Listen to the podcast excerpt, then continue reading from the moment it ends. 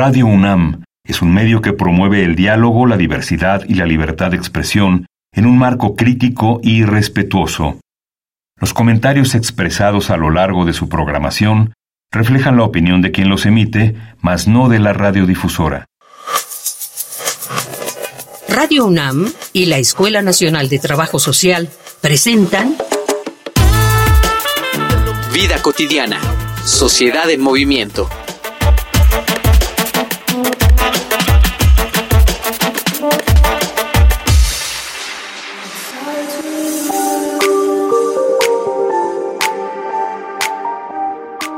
Muy bonita tarde, soy Ángeles Casillas. Muchísimas gracias por sintonizar Vida Cotidiana. La próxima semana tendremos un festejo muy emblemático el 10 de mayo. Todas y todos sabemos que este está pues, prácticamente dirigido a las mujeres que son madres. Quisimos aprovechar este, este día para poder platicar de un tema que tiene que ver con la posibilidad de aprovechar el tiempo libre, derecho que también tienen las mujeres madres. De eso vamos a, reflexionar. Quédense por favor con nosotros. Ser madre no solo es tener la responsabilidad y el gusto de criar a una persona joven. Lamentablemente, también significa lidiar con las expectativas de la sociedad. Cuando una madre va sola a una fiesta, a una reunión, al cine o a comer, la pregunta inmediata de la mayoría de las personas será ¿dónde dejó a sus hijos? Se espera que las madres solo visiten lugares de esparcimiento aptos para niños como parques, zoológicos o centros de juegos. Lo más curioso es que estos cuestionamientos no se hacen con los padres. Cuando se ve a un hombre con hijos en una fiesta o una reunión con amigos, se da por sentado que está descansando, porque damos por hecho que solo los hombres trabajan debemos reconocer que el tiempo libre es un derecho de todos y descansar de las labores de crianza es también una necesidad real. Pero ¿por qué no tomamos con la misma naturalidad el tiempo libre de las madres que el de los padres? Bajo la construcción social del supuesto instinto maternal, hemos inclinado la balanza de la responsabilidad mayoritariamente sobre los hombros de las mujeres, como si fuera lo normal, como si fuera lo correcto. Por eso hoy, en Vida Cotidiana, Sociedad en Movimiento, hablaremos sobre el tiempo libre de las mujeres madres, con Jacqueline González López, licenciada en Psicología y terapeuta. Facebook, Escuela Nacional de Trabajo Social, ENTS, UNAM. Twitter, arroba ENTS, UNAM Oficial. Instagram, ENTS, UNAM Oficial. Me da muchísimo gusto recibir de manera virtual a nuestra invitada, licenciada Jacqueline González. Bonita tarde, bienvenida. Hola Ángeles, muy buenas tardes, muchas gracias por la invitación. Al contrario, al contrario, gracias. Gracias por reflexionar juntos y juntas. Vamos a iniciar eh, con algo, digamos, que pareciera de, de uso común, pero que para nuestro programa sí es muy importante que nos puedas apoyar en qué debemos entender por esto que llamamos uso del tiempo libre. Muy bien, el uso, el tiempo libre, ¿no? Eh, el concepto sería descanso y recreación, considerando que no debe llevar una obligación. Entonces es, es el momento en que cada uno de nosotros tiene esa posibilidad de tener un tiempo personal. No es para, puede ser compartido, pero va desde mi propio deseo, desde mi propia necesidad y desde este encuentro conmigo mismo. Esa sería la posibilidad de descansar y, y y recrearme sin una obligación específica. ¿Quieres decir entonces que puede ser algo que tiene que ver con una elección completamente personal de qué hacer con ese tiempo, con ese espacio, ¿no? Para buscar esta recreación o inclusive descanso como tú lo, lo señalabas.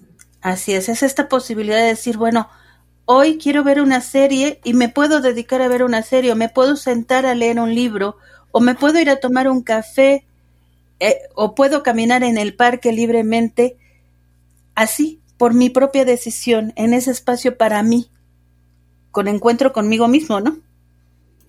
Estos encuentros con nosotros mismos, con nosotras, no siempre se pueden gozar, ¿no? Ya, eh, hoy en día hasta parecen como un privilegio.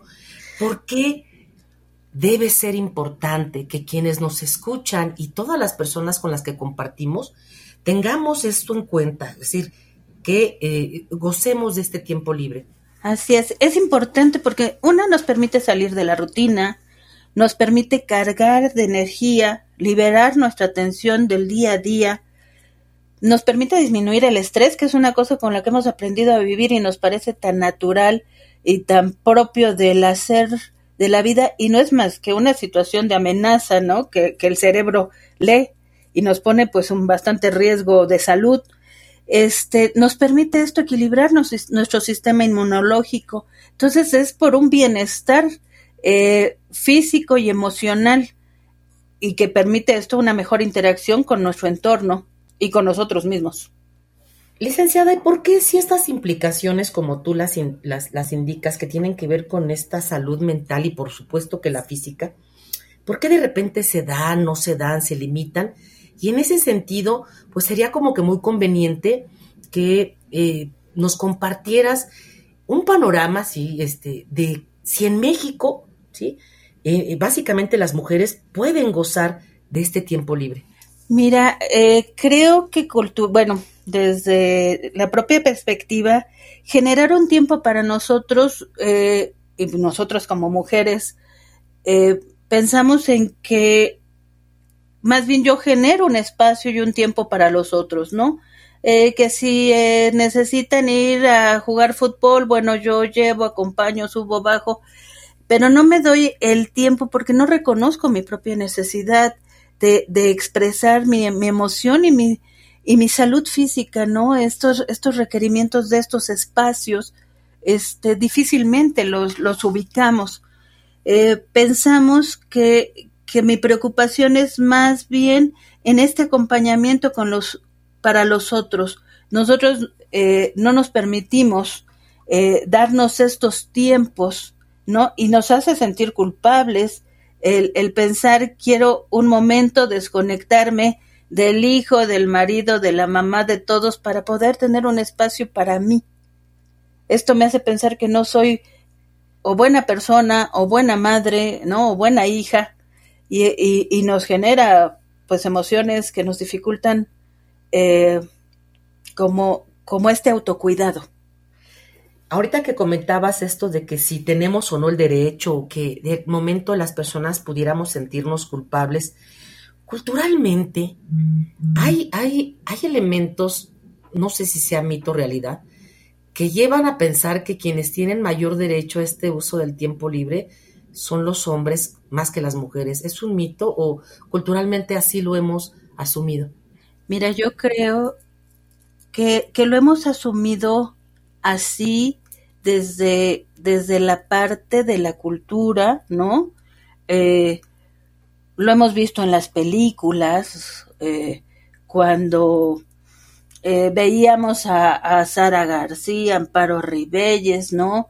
Este, que te estoy hablando un poco de la prehistoria, pero, pero hablamos de estas mujeres en las que solo pueden este, estar ahí en el acompañamiento de los hijos, en el cuidado y la atención del otro, eh, que, que, a partir del momento de, estar embarazadas, eh, un poco dejamos de ser estas mujeres y, de, y empezamos a ser madres y entonces esta madre tiene esta atención para el cuidado de los otros, para generar el bienestar de los otros, para favorecer el desarrollo de los otros, eh, las propias creencias, ¿no? Este, que, que, nos van incorporando en la familia, tú estás ahí para, para nutrir, para estar, para, para cuidar, para favorecer el desarrollo de, de la familia, ¿no?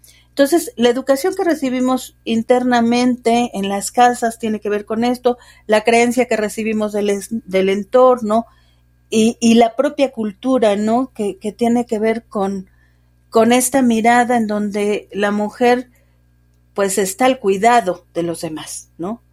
Sin mirar su propio cuidado. Vamos a contribuir con más datos respecto al uso del tiempo libre en México con una infografía social. Infografía social. Todas las personas tenemos derecho al descanso y al disfrute del tiempo libre. Sin embargo, las mujeres son quienes menos tiempo libre tienen, entre sus múltiples roles como madres y profesionistas. De acuerdo con ONU Mujeres, estas realizan el 79.16% de las actividades domésticas en México, lo que reafirma que la distribución del tiempo es la expresión cotidiana de la desigualdad de género entre seguir un horario laboral y cumplir con todas las tareas que conlleva la crianza, en pocas o nulas ocasiones disfrutan de tiempo libre, donde puedan realizar actividades recreativas que beneficien su salud mental, como viajar, hacer ejercicio y lograr una vida plena. La carga del trabajo doméstico y de cuidados de las mujeres es un factor estructural de la desigualdad de género que restringe la posibilidad de contar con ingresos propios, tener acceso a la protección social y participar en la política y la sociedad. Son cada vez más las mujeres que tienen un empleo remunerado fuera de casa, pero al mismo tiempo siguen siendo las responsables de las actividades del hogar casi en la totalidad. De acuerdo con cifras de la encuesta nacional sobre el uso del tiempo, las mujeres mexicanas trabajan 37.9 horas cada semana. Adicionalmente, destinan 39.7 horas a las labores dentro de sus viviendas sin recibir un ingreso por este trabajo. En comparación, cifras para los hombres son de 47.7 horas de trabajo a la semana y 15.2 horas de labores domésticas. La distribución no es para nada equitativa. Mientras las mujeres son una desproporcionada mayoría para realizar actividades domésticas operativas y de alto desgaste físico, como preparación de alimentos, lavado, limpieza o mantenimiento, los hombres son mayoría en la gestión de gastos del hogar, compras, pagos o trámites de la casa. De acuerdo con el INEGI y la encuesta de uso del tiempo, mientras las mujeres ocupan prácticamente todo su tiempo en trabajar, con o sin paga, y en dormir, los hombres hombres reparten sus horas del día en trabajo, cuidado personal, ejercicio y estudio. Los hombres tienen la posibilidad de dedicar más tiempo a rubros relacionados con el crecimiento personal, participación en juegos o aficiones, deporte, ejercicio físico e incluso a la lectura o consulta de medios de información masiva en relación con las mujeres. Mientras la población masculina destina 4.4 horas semanales a descansar o meditar, las mujeres solo pueden dedicar 3.8 horas a este rubro. En cuanto al cuidado de la salud, los hombres destinan 6.2 horas cada semana, mientras que las mujeres solo 5.2 horas. De estos datos platicábamos de los aspectos, sobre todo, ¿no? De estas construcciones socioculturales que hacen que, pues, de alguna manera, ¿no? El papel de la mujer se vea mayormente limitado en, en, cuanto al uso del tiempo libre. Platiquemos, eh, Jacqueline, de las cuestiones económicas. Nuestro país, al igual que muchos, transita, ¿no? Por dificultades. Vinculadas con la pobreza. Esta condición económica por la que atravesamos infiere también en que tengamos menos oportunidades de hacer uso de este tiempo o a lo mejor ni los tenemos? Yo creo que, que sí favorece ¿no? el que no podamos eh, como tener este espacio ¿no? de autocuidado, de mirarnos, de estar con nosotras mismas, pero también tiene que ver con, esto que hablábamos de, de, de, la parte cultural en donde creo que mi hacer es, es hacer, ¿no? Eh, yo conozco una persona, por ejemplo, que, que ella llega y comparte, juega con sus nietos, que no es una actividad como a veces vista, para ella es una recreación, ¿no? Es un momento como, como de dejar de hacer en el cuidado de los otros, no es porque tenga que cuidar a los nietos, es un momento en que ella juega, inventa, y para ella es un momento de recreación. Si tú lo puedes concebir así, es un buen momento de autocuidado, es un momento de esparcimiento. Hablábamos de, un elemento importante para este tiempo libre es que no lleve esta obligación, ¿no? O sea, si, si a esta abuelita le llevaran a los nietos para cuidarlos, ya sería otro el concepto. Pero ella, ahí está la mamá, pero ella juega con estos chiquitos. Entonces, esta posibilidad te libera. La situación económica a veces no nos lo permite y entonces genera otras sensaciones en tengo que llevar el, el recurso, más tengo que hacer el trabajo en la casa. Entonces, esto complica el que yo me dé dos minutos para decir, tengo tiempo para mí. ¿No? Porque necesito favorecer el equilibrio de esta familia. Y con lo que nos compartes este, en estos momentos, pues de alguna manera también rompemos mitos con relación a lo que tú decías. Es, es un momento de, de desconectarse, ¿sí? Con toda la libertad de poder hacer con eso, ese espacio, ¿no? De tiempo que me, que me queda, lo que yo considere conveniente. Quiere decir que si yo, pues no sé, me duermo, descanso, estoy haciendo uso de mi tiempo libre y no es una alternativa negativa. Así es, así es, efectivamente. O sea, el, concepto de poder tener ese tiempo para mí lleva esto, el pensar eh, qué quiero para mí. Eh, les voy a poner un ejemplo personal, que bueno, finalmente yo soy la persona que más intento conocer. Este, en algún momento yo sentí que tenía la necesidad de un espacio, de, de que necesitaba poner una pausa en el cuidado de mi hija, en el cuidado del marido, en el cuidado de mi mamá. Y entonces yo dije, necesito apagar a todos. ¿Cómo lo apago? Tomé un curso que son cosas que a mí me gustan mucho, a mí me nutren, a mí me hacen sentir feliz, me hacen sentir viva. Y me fui, ¿no? De la ciudad fui a Querétaro a tomar un curso de tres días en donde solo estaba yo para mí. Y entonces, en ese momento, yo descubrí por primera vez el poder decir, sí, necesito separarme, necesito hacer momentos en donde yo solo esté conmigo, donde yo me dé un tiempo para mí, donde solo me escuche a mí, que eso no es común. Sí, claro, pasé por un momento de culpa de decir, ¡Ah! ¿y está bien esto? Y yo dije, perdón, pero si a la persona que más tengo que cuidar es a mí para poder cuidar a los demás, entonces sí, está bien lo que estoy haciendo. Esta experiencia que nos compartes me, pues me interpela un poquito porque de alguna manera esta parte en la que tú dices, yo hice una reflexión de fondo, ¿no? Una como especie de introyección, de evaluación, dice, y dijiste, necesito de esto. ¿Qué pasa, por ejemplo? Tú me estás refiriendo a un contexto de una profesional, ¿no? Que además pues, se desempeña laboralmente, que está en la ciudad, pero eh, hablemos, por ejemplo, de contextos, porque nuestro país es, pues, como multicultural, en el campo, ¿no? Personas que no tienen un, empleo fijo, en un horario determinado, y que prácticamente la mayor parte del tiempo están en, en, las actividades de cuidado y de crianza, y que a lo mejor, quiero pensar, ¿eh?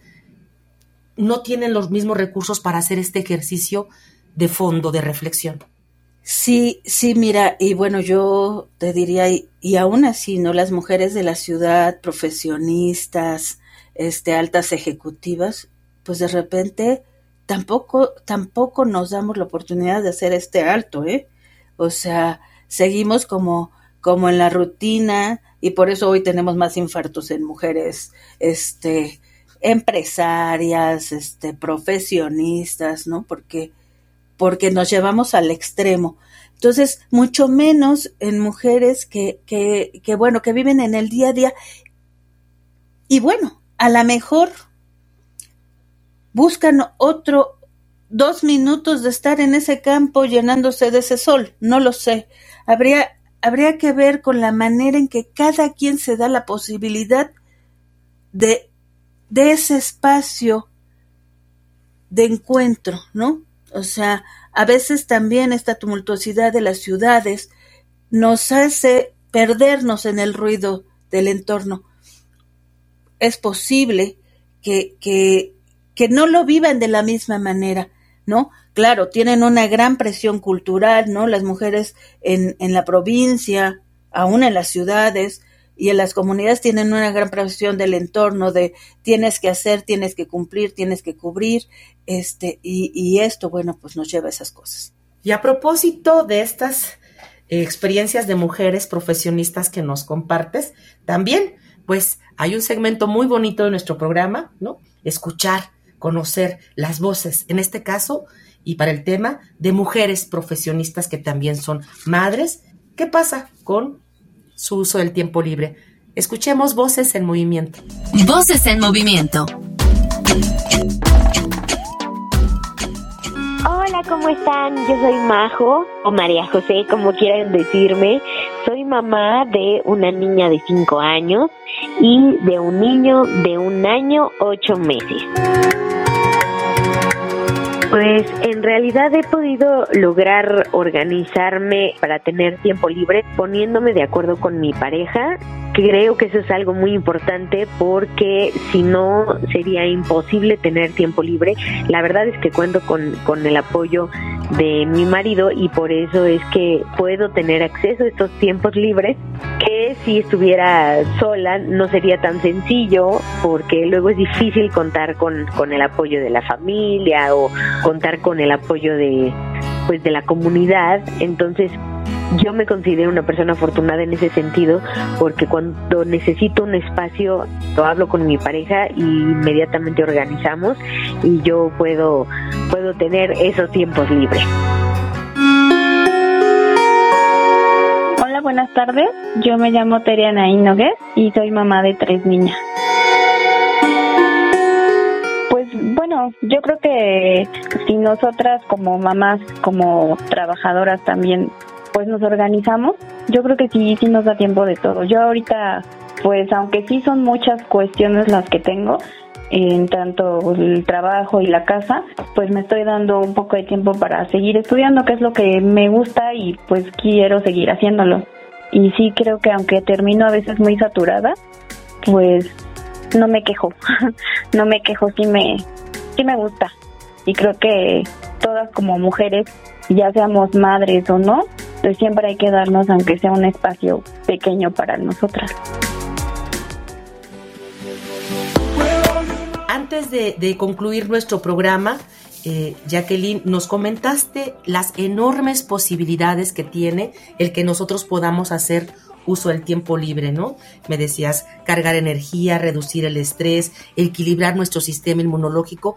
¿Cuál sería, digamos, de los mayores riesgos a nuestra salud física y mental si no hacemos uso de este tiempo libre? Fíjate que, que bueno, eh, conocemos, ¿no? El concepto, algunos conocemos algún concepto que se llama burnout, que es como le llaman el síndrome del quemado, que, que también hay en las madres, ¿no? O sea, las madres también sufrimos esta sensación de soy ineficiente, me siento triste, ¿no? O sea, hay, hay síntomas que a veces se presentan, pues mientras uno está en su casa, mientras uno está trabajando, ¿no? Este, irritabilidad, ansiedad, depresión, sensación de no ser eficiente, agotamiento físico, ¿no? ¿Cuántos de nosotras no hemos sentido que ya no puedo más? Este, quiero hacer un alto, ¿no? Porque mi cuerpo ya no da más.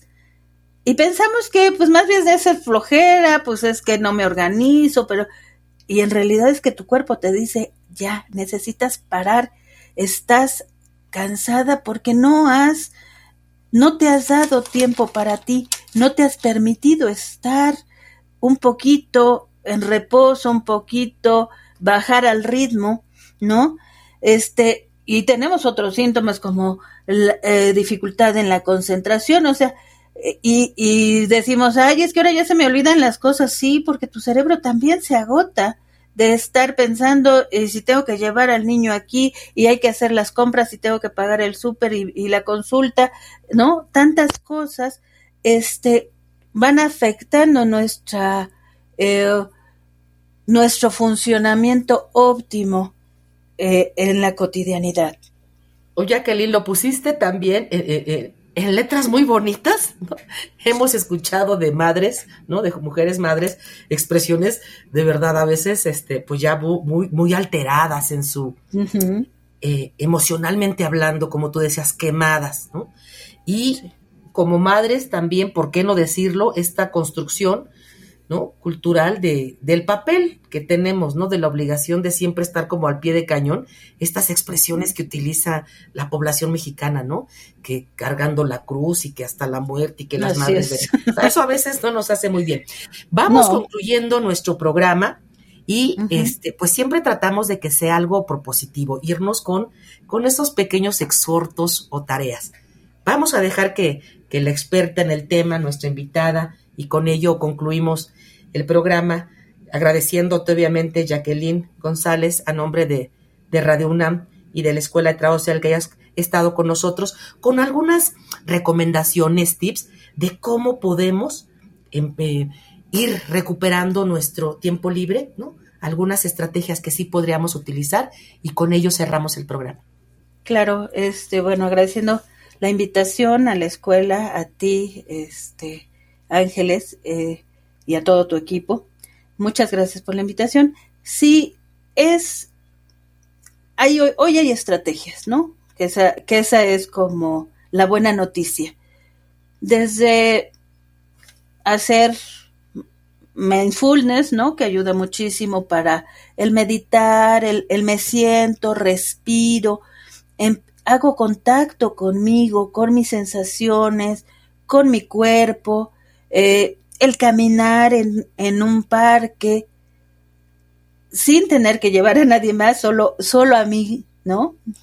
Acompañarme, escucharme, eh, poder decir quiero leer un libro, hoy me voy a levantar tarde, con esta libertad y sin la culpa, este, me siento a ver la televisión, me permito jugar un videojuego, no pasa nada. O sea, el asunto es cuando nos complicamos entre actividades, pero si es con esta conciencia de esto es lo que yo quiero hacer en este momento conmigo mismo, esa es una buena opción para mí. Pues ya está ahí el exhorto de Jacqueline. Hay trajes que podemos confeccionarnos a la medida de nuestros gustos y posibilidades.